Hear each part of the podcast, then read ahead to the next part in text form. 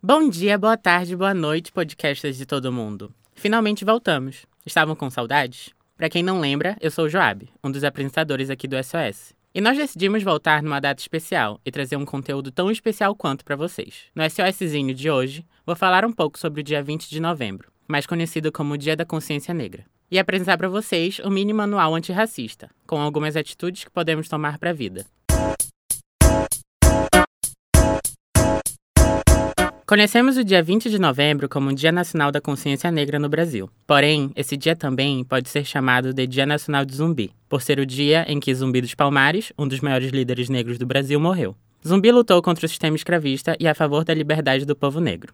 Apesar de só ter sido instituída oficialmente em 2011, a data é celebrada desde muito antes pelas comunidades negras ao redor do Brasil. O idealizador da data, poeta, professor e pesquisador Oliveira Silveira, propôs uma data que comemorasse o valor e a identidade da comunidade negra. Após algumas pesquisas sobre o Quilombo de Palmares, o quilombo fundado por Zumbi, Silveira escolheu o dia 20, data da morte de Zumbi. A data sempre teve como propósito ser dedicada à reflexão e aprendizado sobre o negro na sociedade brasileira. E nada melhor do que comemorar essa data com aprendizado, não é mesmo? Por isso, eu trouxe aqui para vocês um mini manual antirracista, com atitudes que nós devemos tomar para o dia a dia contra as injustiças que o povo preto sofre todo dia. A primeira atitude é bem básica. Eduque-se. O que não falta por aí é conteúdo sobre racismo e desigualdades. Sejam livros, filmes, podcasts, vídeos e vários outros tipos de conteúdos de fácil acesso e fácil entendimento. Não esqueça de sempre dar prioridade a vozes pretas na hora de se educar. Nada melhor do que escutar da boca de quem sofre diariamente com o racismo.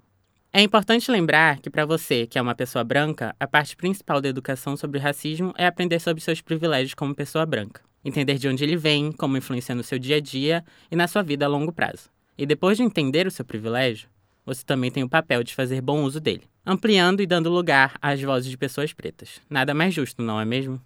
Além de ampliar e dar lugar às vozes de pessoas pretas, você também pode e deve apoiar essas pessoas. Seja apoiar emocionalmente, escutando o desabafo de seu amigo negro, profissionalmente, empregando pessoas pretas, principalmente em cargos de chefia, e financeiramente, apoiando a arte e negócios de pessoas pretas. Por fim, jamais tolere atitudes racistas. Corrija amigos, familiares, quem quer que seja.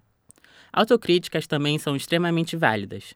Entender de onde vem o seu preconceito e fazer tudo para parar de ser racista. E não esqueça de denunciar casos de racismo, é claro. Esse é o básico. Bom, por hoje foi isso. Espero que tenham gostado de aprender um pouco mais sobre essa data importantíssima e que adotem essas práticas antirracistas para a vida de vocês. Aguardem nossos novos episódios, que nós estamos tentando trazer conteúdos com cada vez mais qualidade para vocês. Beijos e até a próxima!